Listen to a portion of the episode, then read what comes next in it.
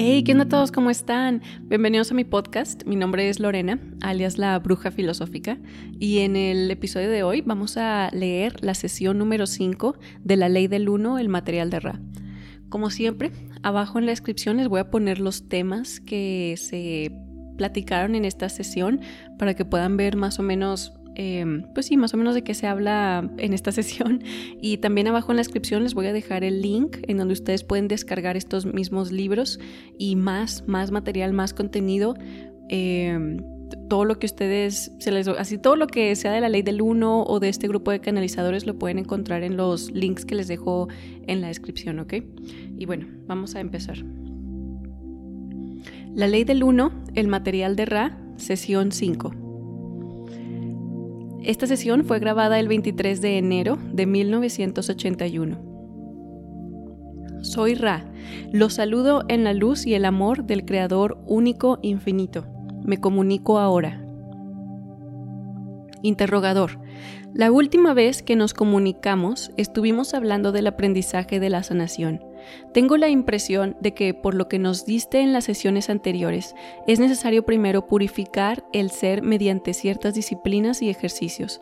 Después, para curar a un paciente, es, es necesario, mediante el ejemplo y posiblemente mediante ciertos ejercicios, crear en él la disposición mental que le permita curarse a sí mismo.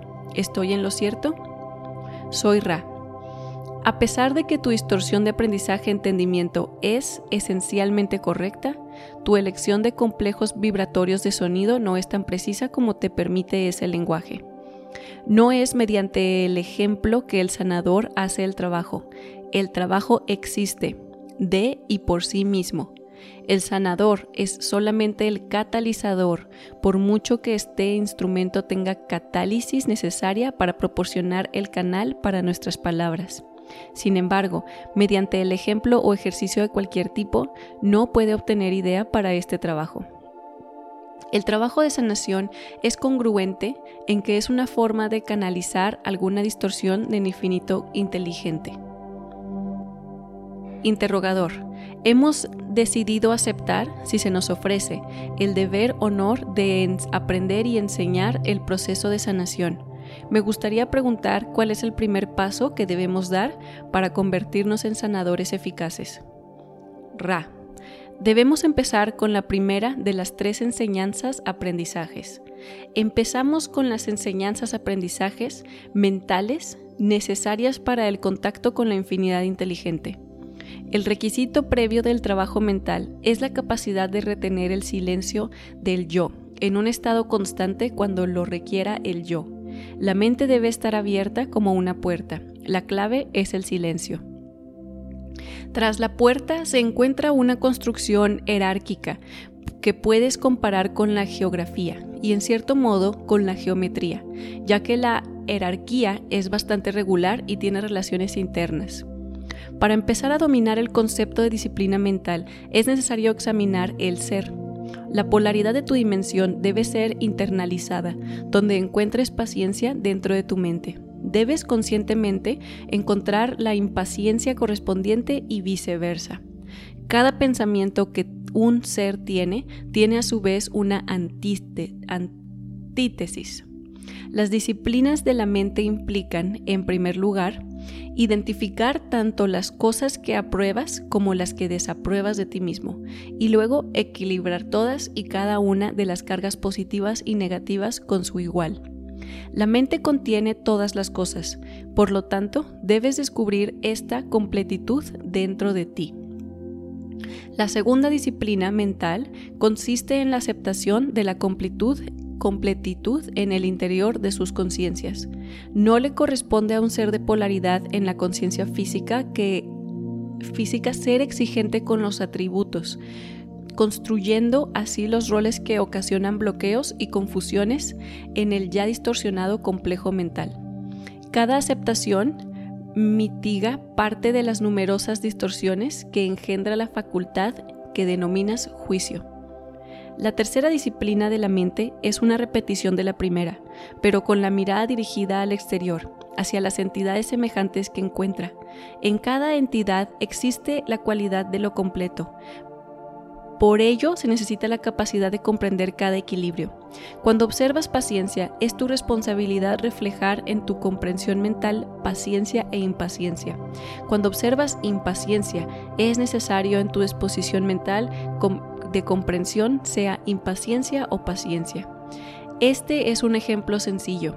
La mayoría de disposiciones de la mente tiene múltiples facetas y la comprensión de las polaridades, ya sean del yo o del prójimo, como las denominarías, puede y debe entenderse como una tarea sutil. El siguiente paso es la aceptación de las polaridades del prójimo, lo que refleja el segundo paso, estos son los cuatro primeros pasos del aprendizaje de las disciplinas mentales. El quinto paso implica observar las proporciones y las relaciones geográficas y geométricas de la mente, la mente del otro, la mente colectiva y la mente, infinita. El segundo ámbito de aprendizaje o enseñanza es el estudio o comprensión de los complejos corporales. Es necesario que conozcan bien su cuerpo. Se trata de emplear la mente para examinar cómo afectan las sensaciones, las preferencias, lo que llamarías las emociones, las diversas partes del complejo corporal. Será necesario comprender la polaridad corporal y aceptarla, repitiendo en una manifestación química y física el trabajo que has realizado sobre la mente al examinar la conciencia. El cuerpo es una criatura creada por la mente, tiene sus preferencias. Primero, la predisposición biológica debe ser totalmente comprendida y seguidamente debe permitirse a la predisposición opuesta hallar su plena, su plena expresión en la comprensión. De nuevo, debe completarse el proceso de aceptación del cuerpo como una entidad equilibrada y polarizada. A continuación, queda la tarea de extender esa comprensión a los cuerpos de los demás que hallarás en tu camino.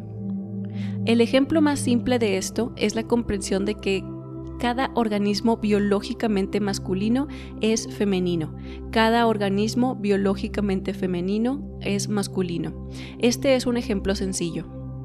Sin embargo, en prácticamente todos los casos en los que trates de alcanzar la comprensión del cuerpo, del propio ser o del prójimo, de nuevo hallarás que se necesita el discernimiento más sutil para captar plenamente los complejos de polaridad implicados. En este momento, sugeríamos finalizar la descripción hasta la próxima sesión de trabajo, de forma que podamos dedicar el tiempo que requiere el tercer ámbito, de acuerdo con su importancia. Podemos contestar una breve pregunta más antes de dejar a este instrumento. Interrogador. ¿El instrumento está cómodo? ¿Hay alguna otra cosa que pueda mejorar la comodidad del instrumento? Ra.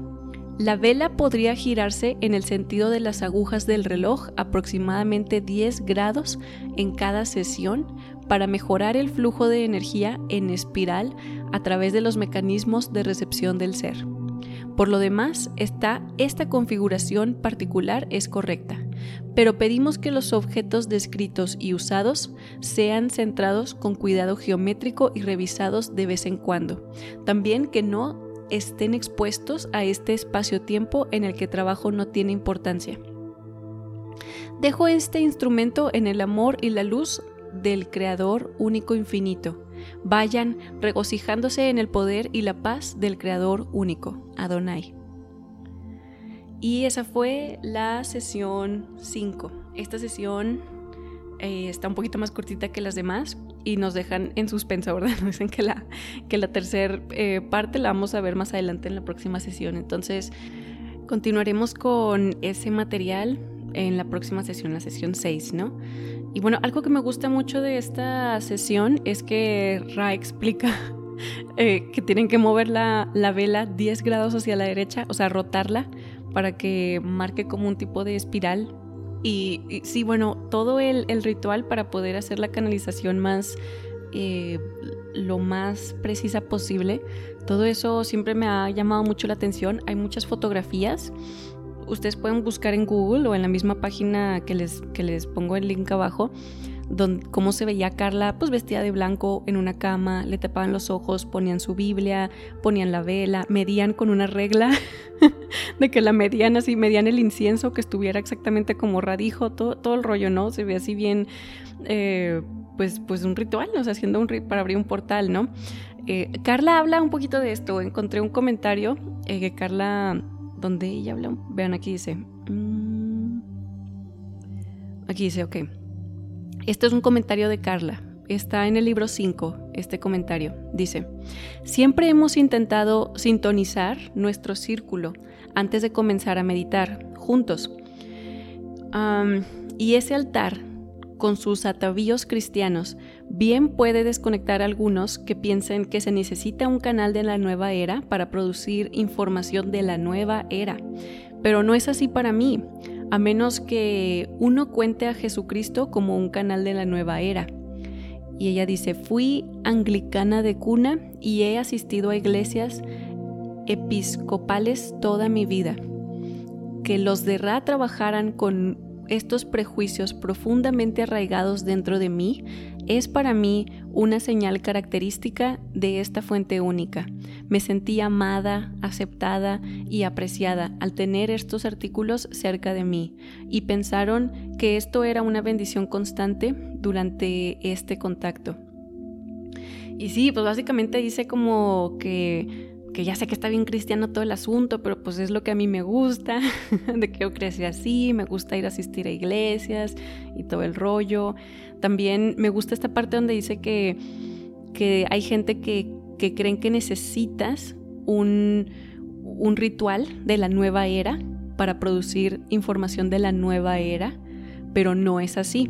Como vamos a ver a través de la sesión y a través de la información de Ra, Jesucristo, Jesús, el, el, avatar que nació en pues lo que ahorita conocemos como la tierra sagrada, digámoslo así, es como un canal. Él era un canal de la nueva era. O sea, sus enseñanzas sí tienen valor. Ok, entonces, pues sí, no sé, a mí me gusta, me gusta eh, todo el ritual y todo ese rollo. Pero bueno, ok, ya, los dejo. Este, ahora si los dejo, los veo en, en la próxima sesión, la sesión número 6. Y como dice Ra, los dejo en la luz y el amor del único infinito creador, Adonai. Hermanos, nos vemos luego, ¿ok? Bye.